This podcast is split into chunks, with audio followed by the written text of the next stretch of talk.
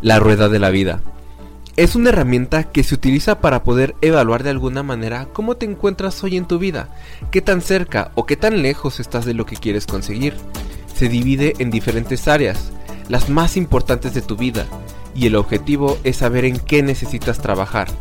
En este podcast le damos un toque delicioso y esa rueda se convierte en una pizza y lo que necesitas trabajar en los ingredientes que expertos te darán. Así que quédate porque recibirás los mejores ingredientes para la pizza de tu vida. Hola y bienvenidos nuevamente al podcast La Pizza de la Vida. Mi nombre es Fernando Torres y hoy tenemos un episodio bastante especial porque justamente estás utilizando una plataforma de algo de lo que vamos a hablar el día de hoy. Hoy tengo una invitada muy especial, ella es la socióloga Laura Martínez con especialidad en género y educación sexual. Hoy vamos a hablar de las redes sociales. Si has escuchado mis episodios anteriores, de pronto hemos mencionado el impacto que pueden llegar a tener esta herramienta en nuestra vida y, en la sociedad en general. Ella está aquí para darnos toda esa información, así que aprovecha y ponle bastante atención. Hola Laura, ¿cómo estás? Hola Fer, muy feliz, muy agradecida de estar aquí. Quienes por ahí sigan las redes ya saben que Fer y yo ya tuvimos por ahí una, una oportunidad de charlar y ahora muy contenta y agradecida de estar aquí en tu espacio platicando de temas padrísimos y pues nada a que aquí para lo que, lo que surja.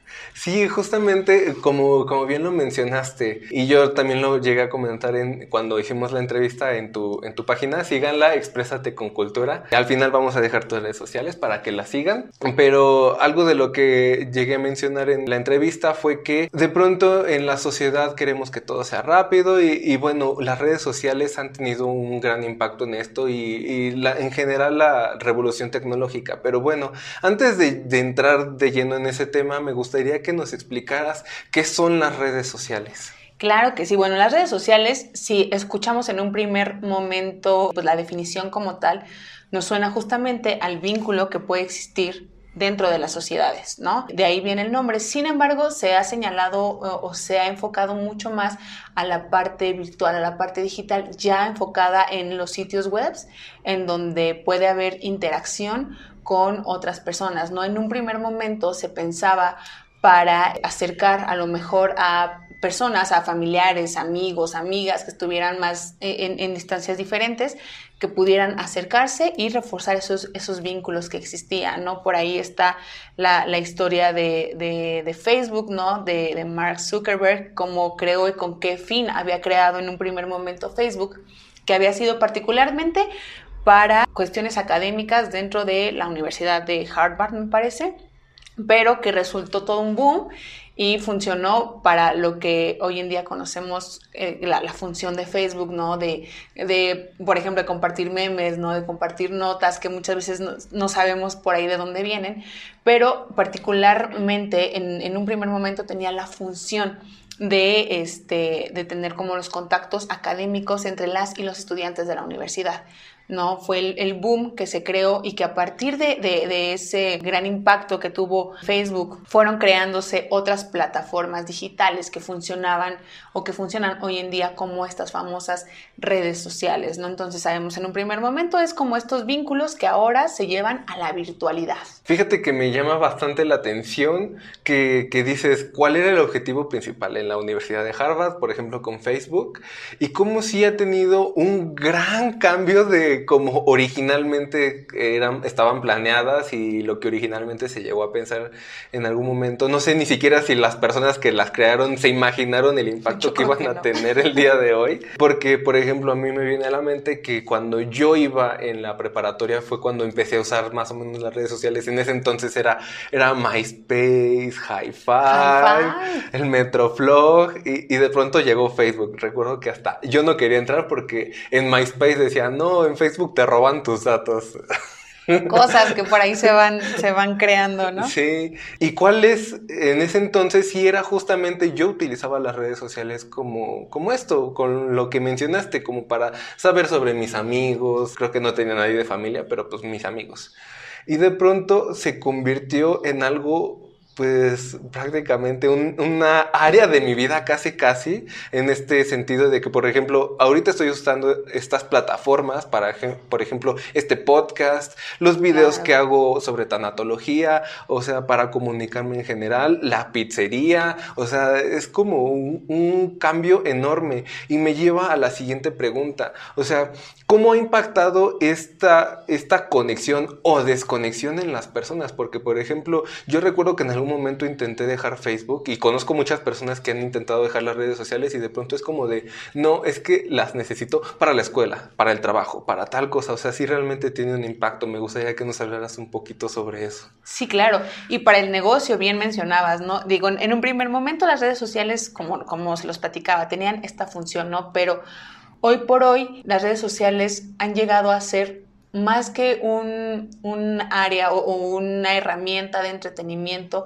son más bien eh, áreas de oportunidades o herramientas necesarias para nuestro día a día, ¿no? Y que pueden, pueden ser por ahí un arma de doble filo. He escuchado cosas buenas de las redes sociales como cosas malas, ¿no? Que vamos a estar abordando más adelante. El, el impacto que puede tener, bueno, en un primer momento sabemos que las redes sociales nos pueden acercar. Y hay una frase que por ahí he escuchado muchísimo. las redes sociales acercan a los que están lejos y alejan a los que están cerca.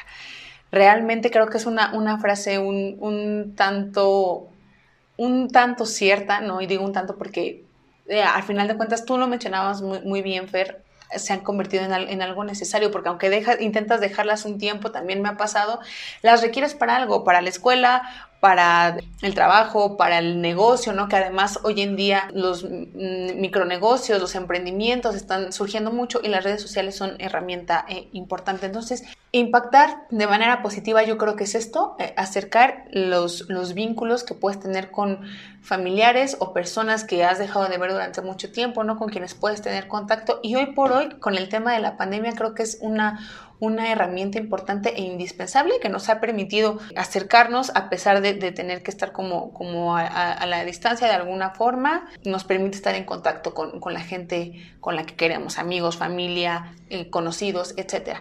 Y un impacto negativo puede ser el manejo de la información que hay dentro de las redes sociales. ¿no? Mucho de lo que vemos en redes sociales no sabemos qué tan cierto puede llegar a ser no sabemos de dónde viene esa información, qué tan, qué tan certera, qué tanto podemos creer en ella, ¿no? Y además se ha creado como un estereotipo de lo que es vivir hoy en día, o sea, de lo que es desarrollarse como persona hoy en día, ¿no? Porque en redes sociales vemos cosas padrísimas. Todos la pasan bien, todos somos felices, todas y todos estamos contentos, ¿no? Pero ¿qué tan cierto es eso? ¿no? Esto lo vamos también a ir desarrollando, pero tenemos estas dos, estas dos partes. La parte positiva en donde puedes acercar a, la, gente con quien te has distanciado, ¿no? Que a lo mejor los amigos de la, de la prepa, de la primaria, que te los encuentras y ahí puedes hacer este, la, la charla, etcétera pero todo lo que, lo que se puede compartir puede, puede llegar a, ser un tanto desinformativo, ¿no? Quién sabe qué tan cierto sea. A veces hasta hay contenido como más violento, hay contenido que, sabes, que, que en lugar de, de, de, apoyar como a las sociedades, las, las limita, las, las violenta, vaya, es como este este contenido que podemos, que podemos encontrar ahí. Entonces tenemos estas, estas dos partes. Sí, y claro, ahorita que dices esta parte como de lo positivo y lo negativo, pues, o sea, sí es como ver las redes sociales así como en un contexto más, en una mirada más amplia, porque de pronto están las personas que las endemonizan así de, no, las redes sociales son, lo peor. del mundo, y, otras personas así de, no, son, las, son lo mejor del mundo, o sea, tiene una polaridad entre las cosas que son funcionales para la sociedad y las que a lo mejor no, como bien dices, a lo mejor de pronto llegan a suceder este tipo de cosas que, que antes no sucedían porque no estaba este alcance mundial, de pronto que alguna persona llegue a sufrir bullying, que una persona en, Brasil, por decir un ejemplo, que tuvo un bullying, bullying mundial, o sea, realmente este, sí suceden esas cosas, pero pues también suceden grandes, grandes cosas, como por ejemplo, no sé, a lo mejor... Eh, Lo de Colombia, por ejemplo, ¿no? Que, que vimos que que de pronto estaban, estaban eh, pasando por situaciones complicadas en las manifestaciones, que el gobierno les limitaba, ¿no? Es más, les, les cortaban la, la señal, etcétera. Creo que otros países que tuvimos la oportunidad de ver los posts de las personas en diversas redes sociales, ¿no? En Facebook, en Twitter, en Instagram, en, en TikTok, por ejemplo, que creo que ha sido una red social que ha crecido mucho tuvimos la oportunidad de compartirlo y de viralizar de alguna forma esta vivencia, por verlo de, un lado positivo, de alguna forma, ¿no? De, que se diera visibilidad a este impacto que generaba la sociedad en Colombia. Sí, es darle voz a, movimientos, es darle voz a, pues, a muchas cosas que impactan de manera positiva a la sociedad, a las personas en general. Y bueno, retomando esta parte en la que dijiste de los estereotipos, también, bueno, las redes sociales al principio yo recuerdo que se veían como para jóvenes, por así decirlo, porque era el MySpace, el Metroflog, el, el High Five, el Facebook, y ahora incluso hasta las redes sociales están como un poquito categorizadas en este sentido de, de que Instagram es para jóvenes, el TikTok es para super chavo, este, Facebook es para las señoras, y de hecho, bueno, para incluso para romper, o sea, yo que tengo TikTok y mis temas son tanatología, me siguen muchas señoras, o sea, realmente TikTok no es nada más de la chaviza. Como dice la chaviza. Sí, pero bueno, me, me, gustaría antes de comenzar a hablar de estos estereotipos, que supiéramos qué son los estereotipos, porque a lo mejor ni siquiera tenemos bien definido qué es un estereotipo. Ok, mira, son modelos o patrones de conducta que definen cómo debe de ser, actuar o pensar pues alguna persona dentro de, las sociedades. Pero ahora también tiene que ver con, por ejemplo, las redes sociales, ¿no? A dónde entra cada, cada red social, qué está bien visto, qué no, porque además también nos damos el, lujo de, discriminar por quién utiliza cada red social, ¿no? Que el TikTok es para los que no saben otra cosa más que bailar y seguir trends y modas, no, no, no, en absoluto. Entonces, estereotipo como tal es como esta imposición de ideas o actitudes que se espera, entre comillas, de alguien, de alguna persona. Pues fíjate que, algo que me llama la atención también de, dentro de estos estereotipos es algo que, que se han venido manejando. Yo no recuerdo que fuera tan marcado antes como ahora, que de pronto esta separación entre generaciones. Por ejemplo, eh, que para callar a alguien, incluso aunque sea, aunque sea veinteañero, le dicen ok boomer, así como de cállate. O de pronto este odio eh, inmenso este, a, los, a los millennials, o, o, que de pronto se dicen, no, es que no son los millennials, son la generación Z. La, la generación de cristal. Sí, o sea, finalmente eso también es un estereotipo, porque pues dentro de la generación este, millennial, dentro de la generación Z y dentro de todos hay de todo tipo de pensamientos y no es como tal así de, ah, esa a lo mejor sí de pronto llega a estar marcado por algún, por ejemplo, eh, las personas que son mayores a nosotros, pues a lo mejor la falta de acceso a la información como hoy en día por el Internet, a lo mejor había bibliotecas, pero no era tan común que fueran a las bibliotecas, pero ahora está todo al alcance de la mano por el celular, o sea, sí a lo mejor hay este tipo de, como de factores que envolvió a lo mejor una generación, por así decirlo, pero realmente un estereotipo de una generación es como, pues no sé, últimamente, como te digo, no lo, no lo había visto tan marcado, pero ahora lo veo como, como nocivo en el sentido de que, como esto de, ok, boomer, o el de, ay, cállate porque eres millennial, o bueno, sí Se utiliza como una forma de violencia. Y tiene que ver por, por el, el, aspecto generacional, como bien lo dices, ¿no? Cada generación va a, a, desenvolverse y a desarrollarse en determinado espacio y tiempo. Eh, que es lo que, lo que va a, a, permear en su desarrollo, en su pensamiento, en su construcción como, como individuo. Y por eso se ha creado como, como esta idea que hoy se utilice como forma de discriminación ese es un, punto diferente, pero las generaciones sí tienen características especiales que pueden diferenciarlas una de otra. Sin embargo, también hay algunos mitos por ahí que la gente no termina de identificar qué generación es, cuál, ¿no? O, a dónde pertenece cada, cada persona, a qué generación. Y para eso traigo justamente una tablita que me gustaría como platicarles un, un, poquito de la taxonomía de las generaciones, ¿no? Porque Eh, a los millennials les llaman que son la generación más sensible, la generación de cristal, y lo dicen, por ejemplo, personas de 30, 35 años, y oh, sorpresa, esas personas de 35 años son los millennials, ¿no? Nosotros que, que, que les, voy a explicar más o menos la temporalidad y, un poco de, las, de las eh, circunstancias históricas, ¿no? Por ejemplo, tenemos a la generación silent, que son los niños de la posguerra, ¿no? Que eh, estos estaban en, el marco temporal. Y esto lo, tomo de, un cuadrito que pueden encontrar en redes sociales, ¿no? Pero esta es una, taxonomía de un cuadrito de España, pero que además creo que se, engloba muy bien también a la, realidad acá. Entre 1930 y 1948 es, la, es esta generación silent y que vivía como en austeridad, ¿no? Después de los conflictos bélicos, etcétera. Después tenemos a los baby boomer, ¿no? Que por ahí también vemos que, ok, boomer, que no sé qué, eh, como forma de discriminación. Estas son eh, personas que nacen entre 1949 y 1968, ¿no? Entre esta idea de, de ambición, ¿no? Que son a los que les de pronto les, crearon la, la, idea de como muy, muy positiva de si tú quieres, puedes, el, el, el, pobre es pobre porque quiere, cosas así, ¿no? Y por ahí va, se van desarrollando como estas ideas que hoy por hoy también les, causa conflicto, ¿no? Gente que se ha desarrollado en, en espacios muy violentos y que lo han naturalizado durante durante, bastante tiempo, igual que la generación Silent, y que por eso hoy por hoy las generaciones que, que, alzamos la voz en contra de las violencias nos llaman generación de cristal. Y entonces ahí vienen estas generaciones de las que escuchamos más, que son la generación X, que son los nacidos entre 1969 y 1980, ¿no? Que estos son como los obsesionados con el éxito también, que igual que se, enfocan como en todo lo positivo, en, en, cosas padres, eh, son los que ahora dicen, como dice la chaviza, ¿no? Puede ser, hablando, hablando de estereotipos, nos damos cuenta que estos estereotipos salen, salen como por sí solos.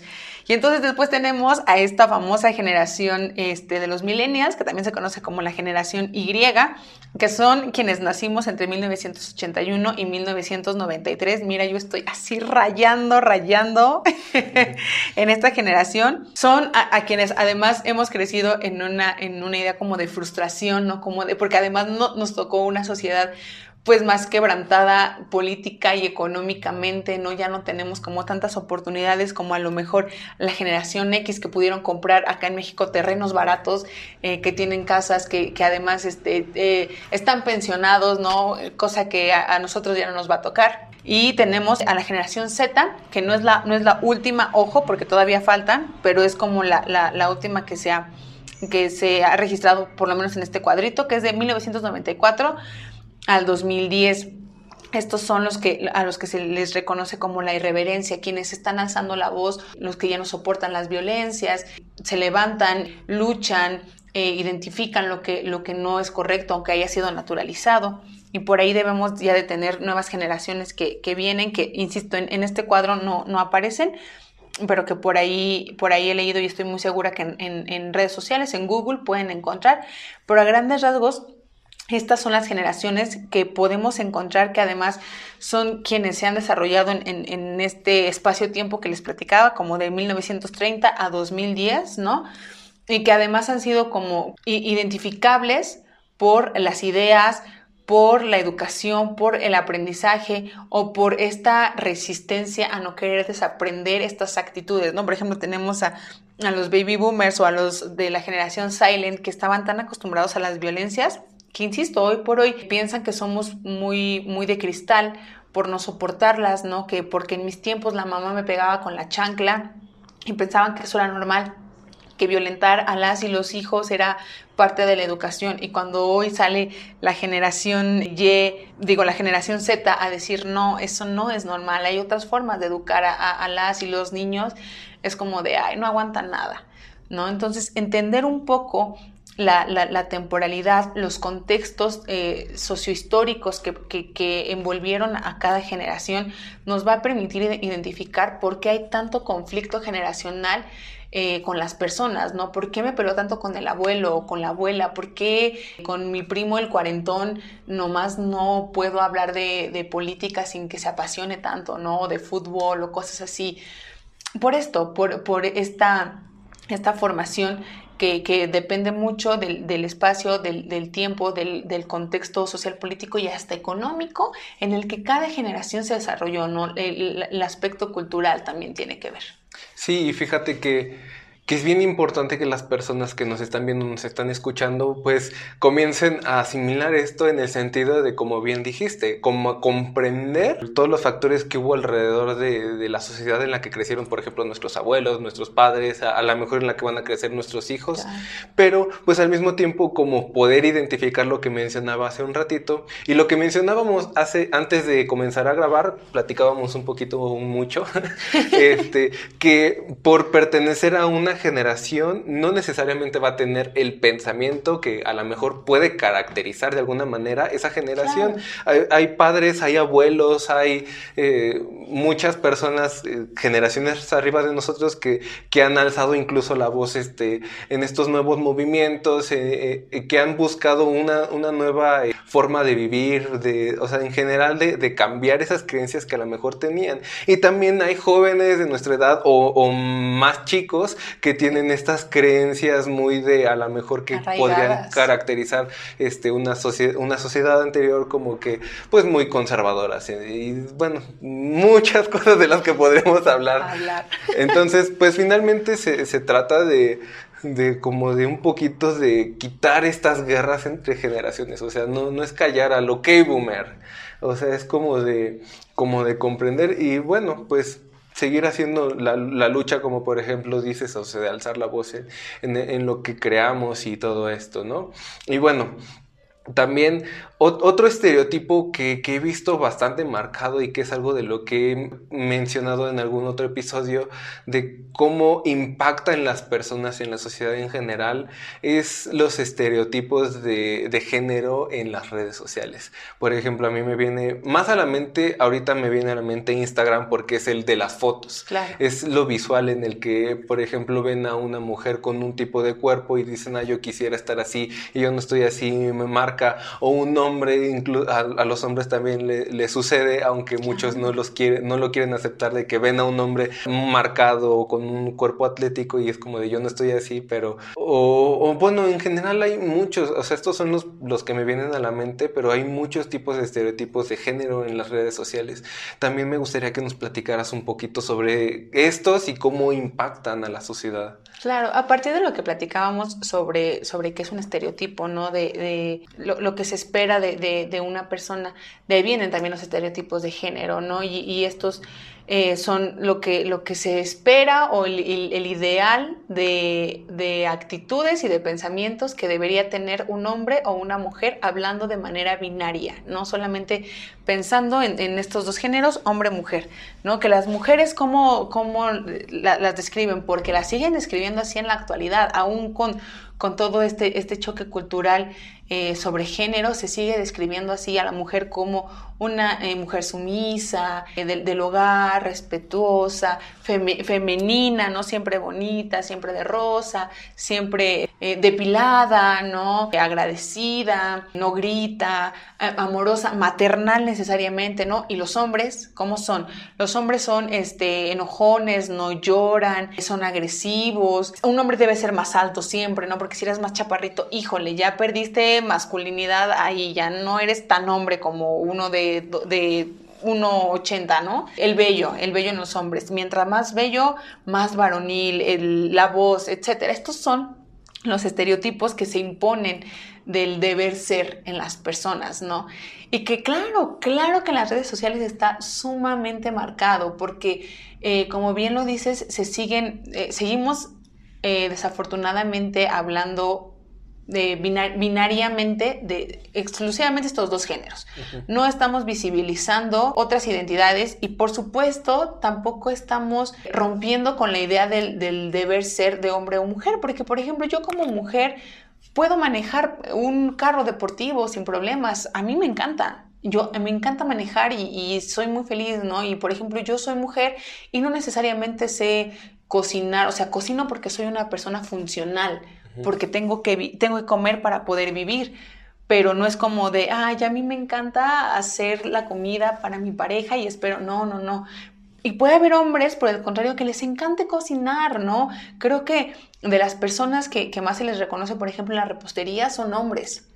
¿no? Y ahí se rompen con, con los estereotipos, pero ahí es como reconocer el trabajo del hombre como repostero. El trabajo de una repostera, oye, eso es intrínseco de la mujer, porque por ser mujer tienes que saberlo. Y oh, sorpresa, claro que no, no es así, ¿no? Y esto pasa en las redes sociales, como lo dices. De pronto consumimos estos contenidos en donde a las mujeres se nos pinta de una forma, cómo nos identifica la sociedad o, algunos hombres, y entonces son estos, el, el, querer ser como estas modelos, como estas actrices, como estas cantantes, ¿no? Y a los hombres, a lo mejor no a todos, Fer, les llega a pegar porque también es como de, ay, no es de hombres envidiar a otros o cosas así, pero hay algunos a los que sí, a los que sí afecta mucho ver un cuerpo que además es prácticamente inalcanzable, ¿no? Que además hay mucho Photoshop hoy en día en las redes sociales y, no son cuerpos realmente sanos, o a lo mejor sí, ¿no? Aquí a lo mejor estoy siendo yo un poco eh, estereotipada también, pero es que relacionamos mucho que el cuerpo marcado es un cuerpo sano y un cuerpo gordito no lo es. Y, eso es parte de, una cultura gordofóbica en donde no, o sea, por, creer que por, eh, ser más gordita, más gordito, no haces ejercicio, no te cuidas y que creen que realmente yo he conocido gente que se cuida muchísimo, que, come balanceadamente y no tiene un cuerpo que, en televisión o que en redes sociales nos han marcado, ¿no? Pero nosotros no, no nos ponemos a pensar, de hecho pensamos egoístamente en creer que seguramente come puras porquerías, come puras cosas malas, no se cuida y no pensamos que a lo mejor puede haber algún tipo de, enfermedad que no le permita este, bajar de peso o a lo mejor así es su corporalidad, ¿no? E insisto, quiero ser muy cuidadosa con el lenguaje porque yo también estoy en, la deconstrucción de, este tema de, los cuerpos, ¿no? Pero creo que así, así llega a pasar. Y entonces lo que nos presentan en redes sociales del deber ser, insisto en esto, del, deber ser como de estos máximos personajes que debemos seguir, eh, se nos empiezan a crear algunos malos hábitos o, trastornos, ¿no? Eh, y conocemos por ahí trastornos alimenticios que se han generado por ver esto y que, y que se siguen reproduciendo, que siguen permeando la, idea de lo que es correcto y lo que no. Y creo que uno de los estereotipos que platicaba en un principio es este de la felicidad eterna, de que en redes sociales todo está bien, en redes sociales subimos que el café de la mañana y con un post padrísimo de buenos días, etcétera, pero en realidad estás pasando unos buenos días, ¿no? También vi una frase eh, por ahí que dice, la salud mental o las emociones no se ven fotos, eso es cierto, ¿no? Yo, yo también eh, soy mucho de la idea de que hay cosas que no se deben compartir en redes sociales, ¿no? Pero hay gente que lo hace y que le puede funcionar muy bien y justo para eso están las redes sociales, ¿no? Para compartir esto. Pero justo con esta idea de, de lo positivo, de la buena vida, se crean estos estereotipos que muchas veces no existen. O sea, somos personas, somos seres humanos que sufrimos, que sentimos, que un día podemos estar maravillosamente y al siguiente no, ¿no? Y, que justo por, por, estas ideas que se, van, que se han creado en redes sociales sobre, sobre un deber ser, intentamos seguirlas, intentamos ser como el influencer que compartió este video, que compartió estas fotos, y entonces vamos como perdiendo la realidad de las cosas, ¿no? Nos mudamos a la virtualidad y no nos ponemos claros o claras sobre lo que estamos viviendo, ¿no? Y entonces permitimos que estos estereotipos nos, nos, invadan y se apropien de nosotras y de nosotros y entonces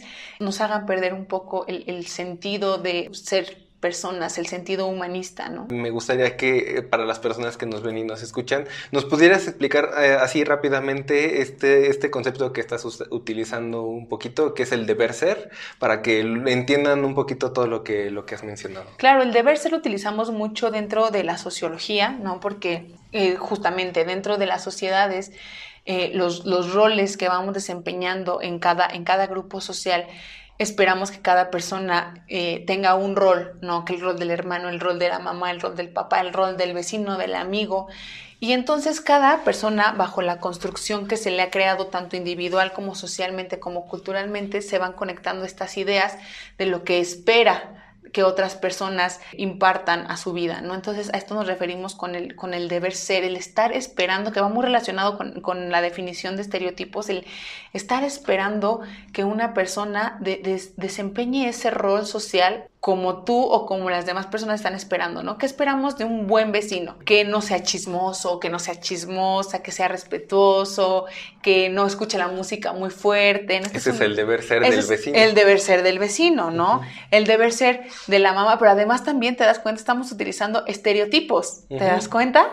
¿No? O sea, va como muy relacionado. Entonces, por eso comparto mucho la palabra del deber ser con estereotipos, porque son estas actitudes y pensamientos que esperamos que otras personas tengan al momento de desempeñar sus roles dentro de una sociedad. Y bueno, retomando un poquito esto de los estereotipos, me viene incluso a la mente como, como incluso estas personas que, que son marcadas como el ser del estereotipo, por ejemplo, una mujer, el estereotipo de una mujer sana y fuerte, musculosa, este, a lo mejor, bueno, con las características que muchas personas seguramente se están imaginando, como estas personas incluso tienen una carga dentro de ellas, porque me viene mucho a la mente, he escuchado en algunos podcasts de, de la, una de las hermanas de las Kardashian, para quienes no la conozcan son personas de Estados Unidos que son muy, famosas, y eh, son como muchas veces marcadas como el estereotipo de, de una mujer atractiva. Hubo una foto que le, tomó, le tomaron a una de ellas en el que se le veía la grasita, o sea, se veían normal como una persona normal. Y que que ella intentó censurar y pues al intentar censurar se, viralizó. Y, y finalmente hasta para las personas que son el estereotipo hay un estereotipo del estereotipo, o sea, realmente es, es, como bien, bien complicado, o sea, realmente es como, como comprender lo que dices, o sea, finalmente no es lo que debe de ser de algo, sino que cada persona tiene una particularidad, por eso en el episodio de, por los que lo han escuchado, el de la nutrióloga, el de los psicólogos, el de el optometrista, todo es así de ven y nosotros platicamos, porque todo, o sea, aunque hay como algo que se puede decir en general, pero pues cada persona tiene una característica y todo es personalizado, o sea, todos somos diferentes. Hay una diversidad y ahorita que mencionabas esto de, las de las Kardashian, no nos vayamos tan lejos. Hay una influencer y actriz este, mexicana, Bárbara de Regil. Su intención es muy buena, ¿no? Es incentivar a las personas a que se ejerciten, a que coman más sano, ¿no? Pero a lo mejor la, forma, las formas que tiene Bárbara no son las adecuadas. Su intención es muy buena, es muy buena, pero justo por ser una figura pública, justo por ser un estereotipo, se le cargan porque algo, algo dice mal Bárbara de Regir y todos, ¡pum!, se le van a Bárbara.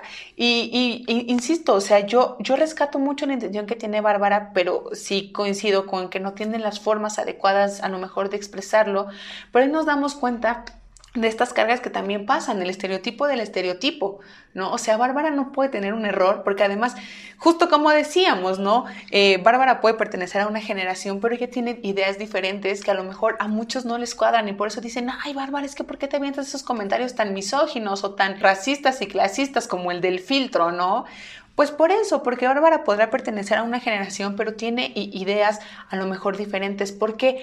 Porque no necesariamente, bien lo dijiste, Fer, no necesariamente estamos pues obligados a representar las características de cada generación, ¿no? Y también tenemos la oportunidad de desaprender cosas que hemos aprendido o que están intrínsecas en nuestra generación, ¿no? Porque, por ejemplo, yo también crecí en una generación machista, también crecí en una generación misógina, que hoy por hoy yo he decidido desaprenderlo. Desaprender, eh, desaprender algo es mucho más difícil que aprender, que aprender algo, ¿no? Porque algo este, lo aprendes y lo empiezas a, llevar a cabo día con día, pero a ver, ahora cómo quitas algo que has, eh, que has llevado en, tu día a día durante tantos años, ¿cómo empiezas a quitarlo, no? Como por ejemplo de la discriminación a otras generaciones que hablábamos, ¿no? ¿Cómo te quitas de tu vocabulario el decir, ay, los millennials, ok, boomer, cállate, boomer, ¿no? ¿Cómo, cómo lo quitas si vienes durante años y años repitiéndolo y discriminando a otras personas? Por eso es más difícil, pero no es imposible.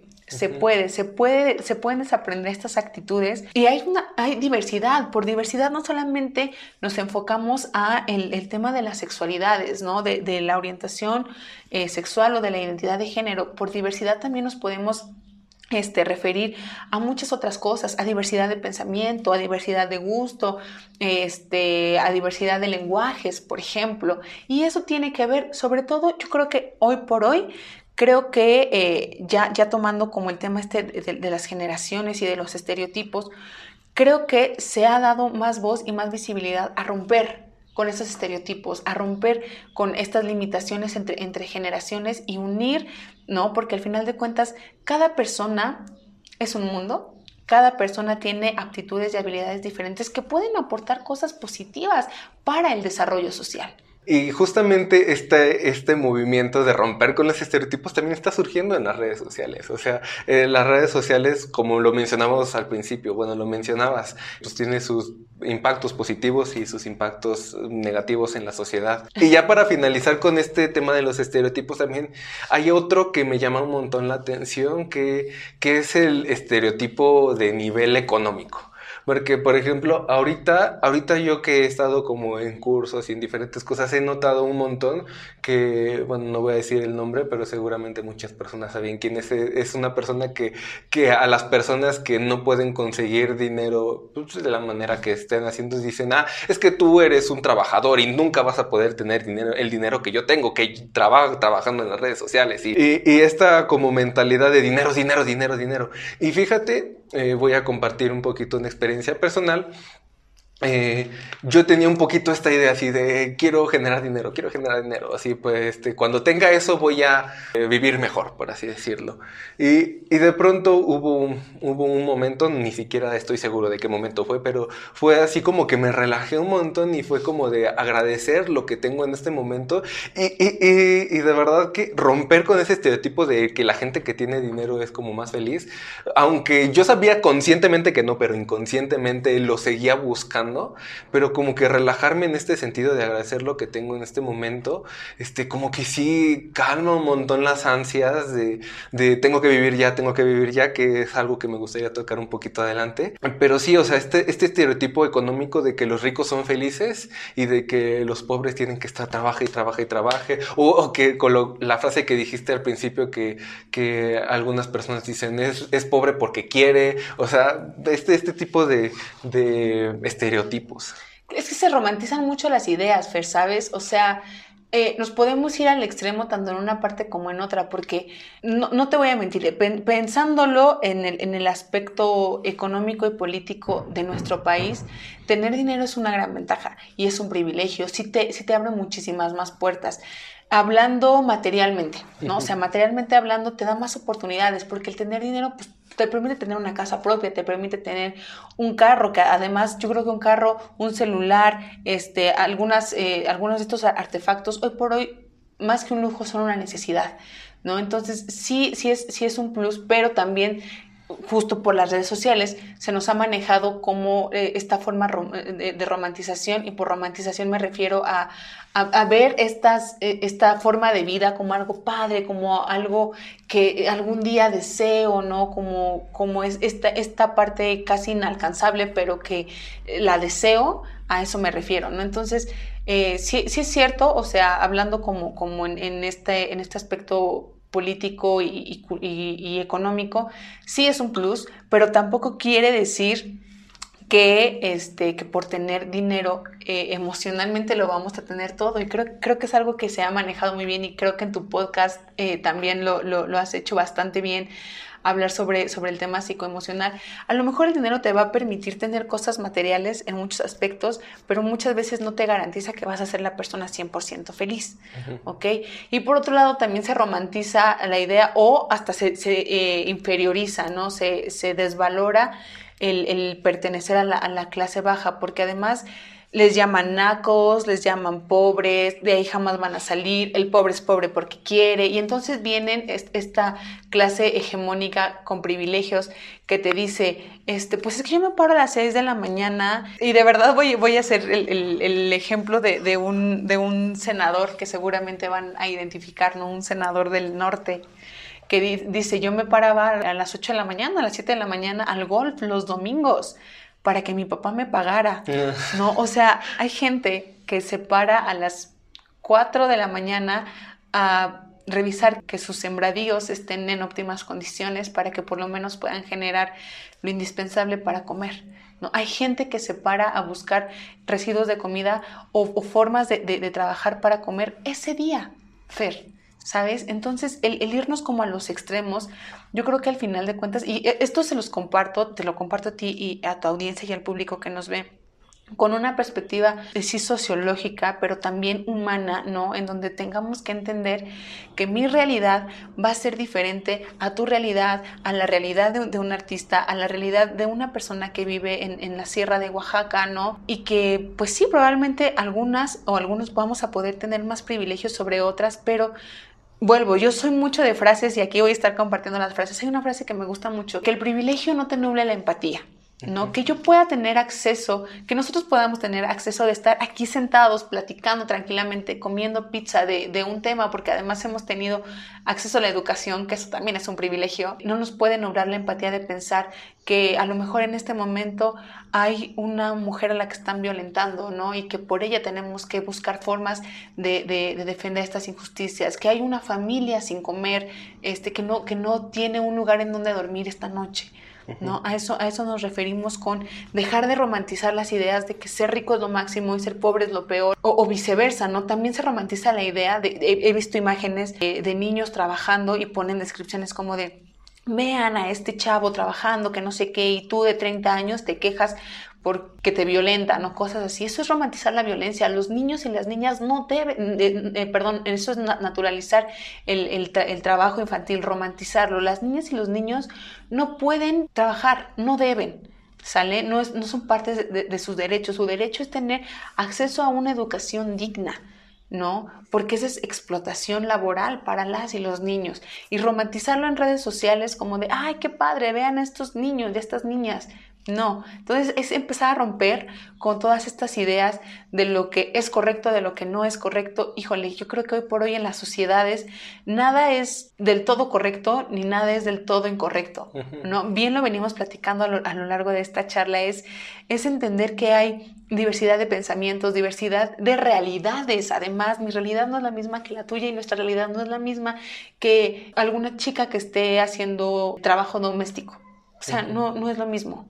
¿No? Hasta de, de, los hombres, ¿no? No es lo mismo porque hay hombres violentados también y, muchas veces hasta nos burlamos, nos burlamos de que haya un, un hombre que, que, viva una situación de violencia. Entonces, empezar a romper con, con, estos mitos, con, este, con estas ideas que se nos han, han creado, porque claro, como sociedades funcionamos bajo la cultura que se nos ha creado, pero esas culturas también cambian, esas culturas también se rompen, se pueden crear nuevas, nuevas culturas, nuevas formas de vida, nuevas formas de, de vincularse con otras y otras, eh, y con, eh, con, otras personas, ¿no? Entonces es, es eso, es ir eh, a lo mejor cambiando no solo la, la, visión que tenemos, sino nuestras actitudes ante lo que la vida nos presenta. Y, y, fíjate que también es bien importante como eh, dentro de estos estereotipos, algo que yo también he notado un montón, que por ejemplo, eh, como lo mencionábamos entre generaciones, lo mismo sucede entre esta, estos estereotipos económicos, de que, por ejemplo, la frase que ya dijimos, el pobre es pobre porque quiere ir, y de pronto la gente que tiene menos recursos económicos en este sentido piensan, ah, es que los ricos son malos, todos los ricos son malos.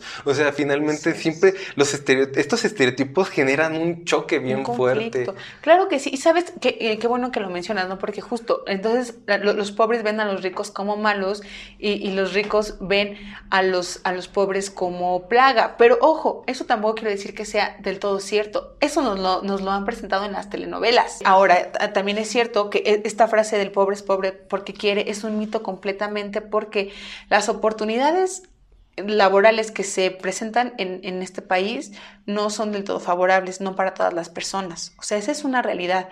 Y vuelvo y repito, con el tema de la pandemia aún más, ¿no? Aún más porque lo, los trabajos están muchísimo menos pagados, la mano de obra es más barata, contratan a, a, personas pero no les dan los espacios seguros en el, en el, área de trabajo, no se toma en cuenta, por ejemplo, la famosa norma 035, muchísimas cosas que digo, aquí nos podríamos estar desviando hasta de tema y hablar y hablar, pero es esto, no es, no, no es que llegue a pasar esto en la realidad, sino que son las ideas que se van creando justo por, por lo que nos presentan los medios de comunicación y ahora las redes sociales. Y, bueno, y un poquito retomando el ejemplo que yo puse, eh, cuando, cuando estabas hablando, así de pronto como, ¡pum!, me cayó en, conciencia, eh, un poquito de conciencia del, del, ejercicio este que te digo del agradecimiento, de que no, no lo hago en el sentido de, ay, bueno, tengo esto y ya me quedo con esto, sino como, como bien lo dijiste, o sea, como de reconocer mi realidad en lugar de estar buscando que mi realidad sea la de la que yo vi en las redes sociales, por así decirlo,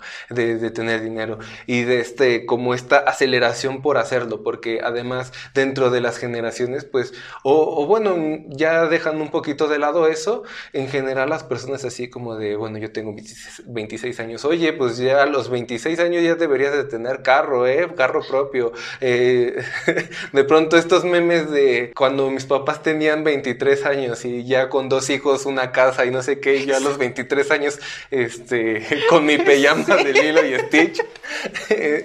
Eh, o sea, finalmente es como, o sea, sí, sí tiene una carga enorme eso de que debería de hacerlo y esto me lleva al siguiente punto que me gustaría tocar. O sea, a los 23 años, pongamos el ejemplo de ya, mis papás ya tenían casa, hijos y, y, y yo, entonces tengo que apurarme, apurarme, apurarme, apurarme a vivir y este, y de pronto todo todos nos acostumbramos a que sea express. Yo siempre pongo este ejemplo en los, en los episodios, de que estamos bien acostumbrados a pedir algo, por ejemplo, por Amazon, y que ya al día siguiente ya lo tenemos o, por Mercado Libre, o por ejemplo en las pizzas. Este, este, es un ejemplo bien común que nos sucede aquí en la pizzería. Eh, están acostumbrados a la pizza de Domino's en menos de 30 minutos y no este, es gratis, por así decirlo. Y hasta nos dicen, tiene que estar en menos de 30 minutos. Bueno, nosotros no tenemos la infraestructura, los hornos enormes de Domino's y saben más ricas. Sí, saben más ricas. y bueno, en este caso lo estoy poniendo como ejemplo de una pizza, pero lo mencionábamos en tu entrevista que está muy buena, vayan a escucharla. Quien, quien no sé, si tú nos estás viendo escuchando, en con cultura, tanatología. lo llevamos a nosotros mismos, en este sentido de mis papás ya tenían los 23 años, yo tengo 22, a los 23 años ya lo tengo que tener, o, o justo entre pares, hermanos. Este, mi hermano a mi edad ya tenía esto. Y yo estoy a un año de tenerlo, tengo que conseguirlo. O sea, nos lleva a acelerarnos a nuestros propios procesos. lo he mencionado en otros episodios, como dices, de que queremos, por, en el ejemplo del duelo, que, que el dolor se nos pase ya. Y justamente esta sociedad express, nosotros como seres humanos, nos bloquea. O sea, finalmente, querer acelerarlo todo nos bloquea y se hace más tardado todavía. Entonces, me gustaría que nos platicaras un poquito sobre esto, esto que, este concepto de sociedad express. Sí, la verdad es que creo que hoy por hoy las cosas se, se, buscan hacer como, como más rápido, como más sencillo, pero tampoco es algo, algo nuevo, ¿no? Y esto deviene mucho de, de, de, por ejemplo, de los productos y algo que se llama obsolescencia programada. La obsolescencia programada es esta idea, por ejemplo, los teléfonos, ¿no?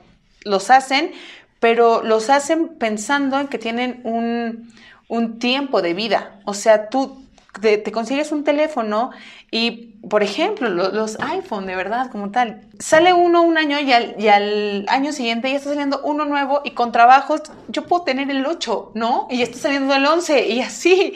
Eh, eh, a esto, a esto es, como un ejemplo, ¿no? Que podemos, que podemos poner de, esta como eh, sociedad express, que todo se va muy rápido, porque además no solamente pasa en los productos, sino pasa en, la vida de las personas. Queremos que, eh, que, las oportunidades nos lleguen rápido, que si no tengo un trabajo, híjole, yo quiero ya mañana tener otro, otro trabajo.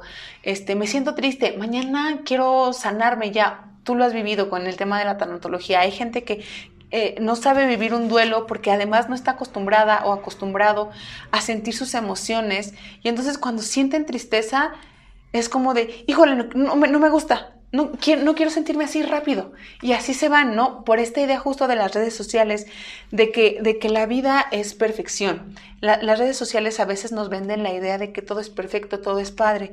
Eh, y me, ha pasado y tengo algunas amigas que, que dicen es que yo veo este, que fulanita o que sutanita ya tienen un trabajo, ya tienen un carro, les está yendo súper bien y yo apenas estoy haciendo tal cosa, ¿no? Y yo en un momento también me sentía como muy abrumada por eso, hasta que yo particularmente entendí que los tiempos de cada persona van a ser diferentes a la, a la de otra. Que mi amiga haya podido viajar a Disney este, ya y yo no, no quiere decir que no lo pueda hacer. A lo mejor todavía me faltan cosas por hacer, tengo que trabajar más para generar mis ingresos que me permitan viajar para allá, pero no significa que no lo pueda hacer.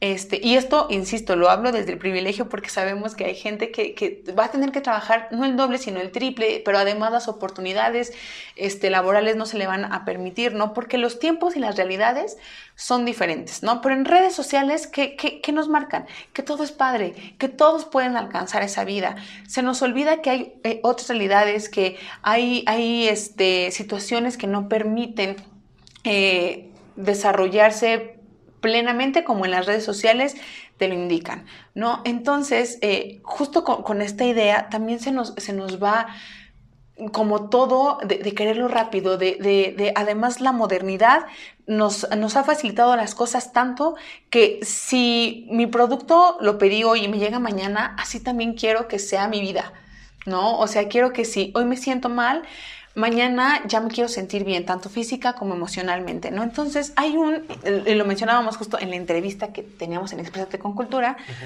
el tema de, modernidad líquida que aborda un sociólogo, Sigmund Bauman, que habla justamente de que utiliza el término de eh, el, término líquido porque los líquidos fluyen, los líquidos ustedes se ponen agua y se va, se va muy rápido. Por eso utiliza el término de modernidad líquida, porque todo se va, porque este todo todo se va perdiendo y justamente tiene aquí unos este unos unas categorías que me gustaría a lo mejor un poco un poco mencionar que son la, categoría ah, de, las, de, la condición humana, que es la emancipación, la individualidad, el tiempo y el espacio, el trabajo y la comunidad. Si nos damos cuenta, en, en, estas, en estas cuatro fases, en estas cuatro o cinco fases, se va viendo todo, ¿no? Los trabajos se van más rápido porque además, ¿qué vemos en el trabajo? Las contrataciones ya no son como tan largas, son contratos temporales por un año y van rotando personal, ¿no? En la sociedad, de pronto todo se va muy rápido porque en la sociedad, este ya se nos cambian los gustos, la cultura, los pensamientos y así tienes que ir cambiando. O sea, lo que, lo que estudiaste ayer en, alguna materia ya cambió para hoy, ¿no? Hay que estar cambiando porque justamente no, no se puede hacer una investigación, hablando este, académicamente un poco, una investigación que te dure 100 años, ¿no? O sea, esa investigación te puede ser funcional en el momento en el que la estás realizando y a lo mejor te puede funcionar 5, 10 años y, si contemplaste a lo mejor una visión en, futuro, ¿no? Pero en algún momento esa investigación ya no te va a funcionar, entonces hay que cambiar, hay que estar en constante aprendizaje, en, constante movimiento. La, situación del espacio-tiempo también, ¿no? Justo el, el, tema de espacio y tiempo lo explica súper bien porque... Eh, ahora de pronto es como de, no tengo tiempo para hacer las cosas, no, ya no me alcanza para nada porque tengo que hacer esto y esto. Muchas personas tenemos más de un trabajo, ¿no? Más, más de una actividad que tenemos que hacer por día. Todo se va muy rápido y junto con ello el resto de las cosas, ¿no? Pones el ejemplo de la pizza que yo creo que lo, expresa muy bien, como estamos acostumbradas y acostumbrados a que las cosas materiales, quienes podamos tener acceso al, a, no sé, a, Amazon, a los productos que te llegan hasta la puerta de tu casa, nos damos cuenta de, que puede ser tan rápido y dices, híjole, esto está muy padre y quieres más, quieres más. Y así se va, así se va la sociedad, ¿no? Desde, esta perspectiva como de, modernidad líquida en donde todo eh, eh, fluye muy rápido y si no lo agarras se va, ¿no? Así, así es como, estamos funcionando. Y las redes sociales perpetúan eso, ¿no? Porque eh, justamente hoy, un, hoy se vuelve viral un meme, una noticia, una imagen y en una, dos semanas ya nadie sabe nada de eso, ¿no? ¿Qué pasa con, algunos youtubers que de pronto crean polémica y se hacen virales y eh, entre el, hate y, el, y el, amor que tienen por ellos, les dura una, dos, tres, un mes si tú quieres, pero después todo el mundo olvida la situación que, pasó, ¿no? Y como eso se va representando en la realidad, porque sí, las redes sociales son una representación de lo que pasa en la realidad, las redes sociales sí impactan. Alguna vez escuché que alguien decía, ¿no? Que, que no impacta, que tú puedes elegir el contenido que, este, que consumir, Sí, sí es cierto, sí puedes elegir el contenido, pero eso no significa que no te puedas enterar de lo que pasa, ¿no? Porque te platicaba justo, yo, eh, hay, hay, youtubers que no me gusta su contenido, no lo sigo, pero que cuando pasa alguna situación así, me aparece, me aparecen las noticias de que algo hicieron, este, de que están metidos en algún conflicto, ¿no? Etcétera. Porque aunque tú decidas seleccionar el contenido que ver, este, te va a impactar porque es una representación de la realidad y, entonces también se fusiona. Es, una representación, pero al mismo tiempo se fusiona con lo que pasa en las sociedades. Y fíjate que, es bien interesante cómo, cómo dice, dices que esta persona mencionó que tú eliges el contenido, pero pues finalmente el algoritmo es este hay algo que se llama, no recuerdo cómo se llama, es como una burbuja de algo, no recuerdo exactamente el, el, concepto, cómo se llama, pero la idea es de que o sea, tú eliges un contenido, por así decirlo. Incluso cuando abres una plataforma te dice, ¿qué, es lo que te gusta? Para mostrártelo. Entonces, eh, te, va llevando a páginas, por ejemplo, que empatizan con o, están de acuerdo a, lo, a, la forma en la que tú ves las cosas y como que van radicalizando el pensamiento. Este, a lo mejor alguien que es, hablemos de, porque es el ejemplo que me viene, de, de política que es de derecha.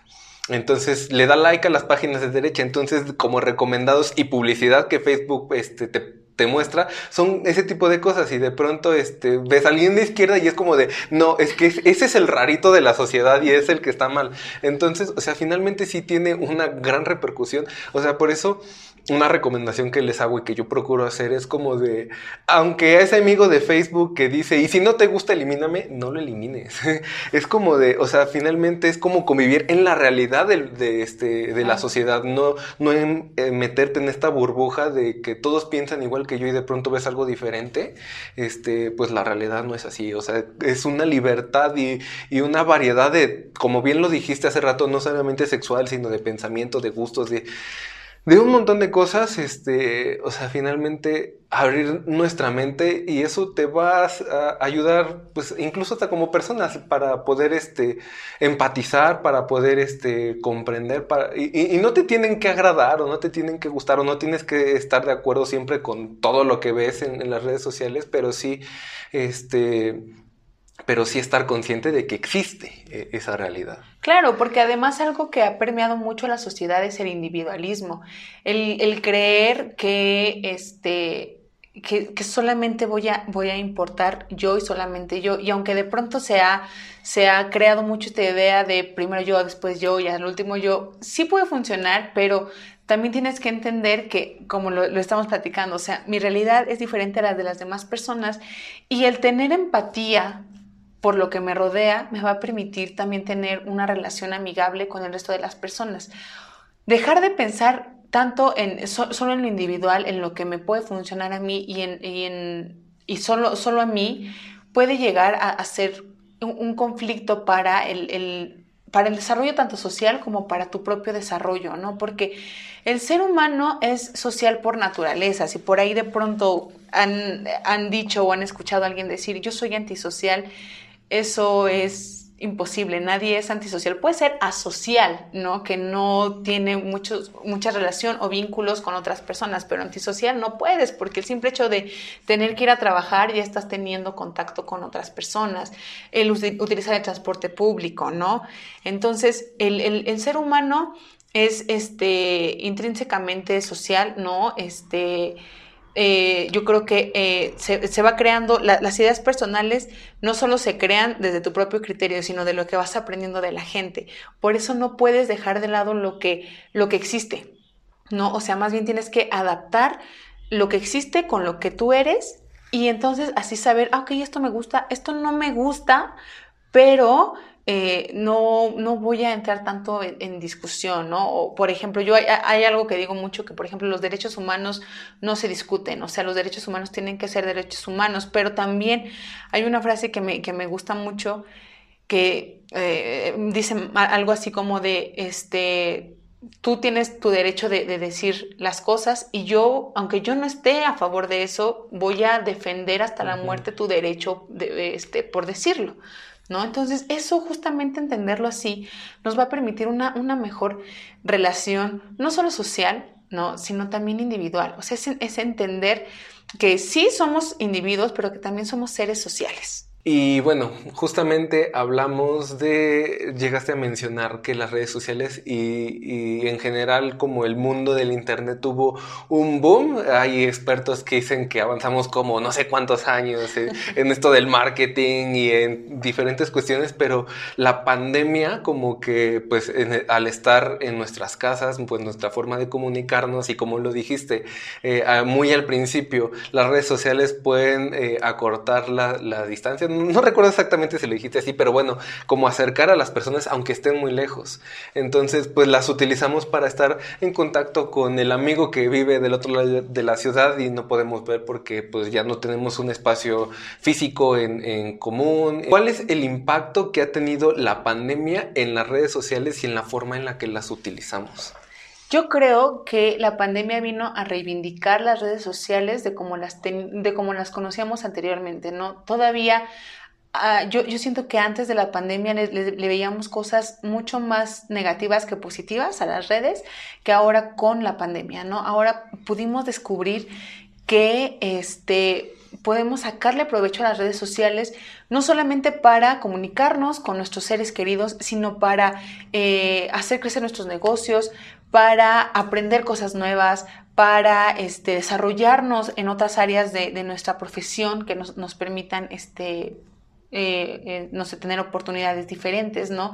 Creo que, la pandemia nos, nos vino a, permitir reivindicar el uso de las redes sociales también, porque, eh, insisto, ¿no? se pueden tener las, este, la, comunicación de pronto con, las, con las personas, con los familiares.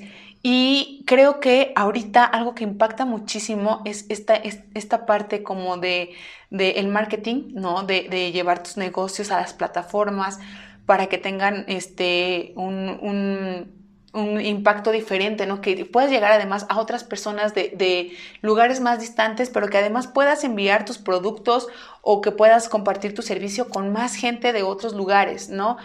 Pero eh, también creo que puede ayudar a personas como por ejemplo nosotras, nosotros que este, podemos llevar nuestros contenidos a más gente, ¿no? Que eh, eh, en un primer momento decíamos, híjole, es que los youtubers hacen contenido basura y lo que tú quieras, pero no, por ejemplo, yo particularmente nunca me había dado cuenta que hay detrás de la preparación de un video, de un podcast, de, de lo que fuera. O sea, por más eh, que no nos gustara el contenido, sí hay una chamba detrás, ¿no? Y, creo que eh, algo que también impacta de, de manera muy positiva es esto, la oportunidad de poder crear contenido que sea funcional para las personas, que sea funcional para la gente, que se pueda compartir. Creo que eso es importante. Entonces, desde vincularnos con, nuestros seres queridos, desde impactar positivamente en el marketing, en nuestros negocios, en nuestras empresas, en nuestro trabajo, hasta crear eh, espacios de conocimiento, espacios de charla, de debate que, que, permitan, eh, no sé, reflexionar, que permitan este, crear ideas nuevas. Es, algo bien padre y creo que es algo que hoy por hoy impacta de una forma mucho más positiva en, pandemia porque son los, los, medios y las herramientas que tenemos al, alcance, que tenemos a la mano que lo primero prácticamente que hacemos desde la pandemia es abrir y revisar las redes y no necesariamente para ver el meme, ¿eh? o sea, es para ver las noticias. Lo que, lo que pasaba hace unas semanas en el metro, mucho de lo que, de lo que supimos, lo supimos por las redes sociales, ¿no? Entonces, Hoy por hoy yo creo que las redes sociales pueden tener un impacto positivo, están abriendo las puertas y las oportunidades para más personas para desarrollarse en muchos más aspectos, claro que sí con sus limitaciones. Insisto, eh, rectificar de dónde vienen las noticias de, que compartimos, quién las escribe, este, cuáles son las bases, ¿no? A lo mejor me están ahí aventando un choro, etcétera. Pero creo que el impacto actualmente llega a ser mucho más positivo que de otra forma. Sí, y yo creo que tiene mucho que ver con que lo que mencionaba también hace rato en, lo de las generaciones, que, que, de pronto gente adulta ya empezó también a acercarse a las redes sociales, o sea que la gente en general dejó de tenerle miedo a las redes sociales y, por ejemplo, a las compras en línea.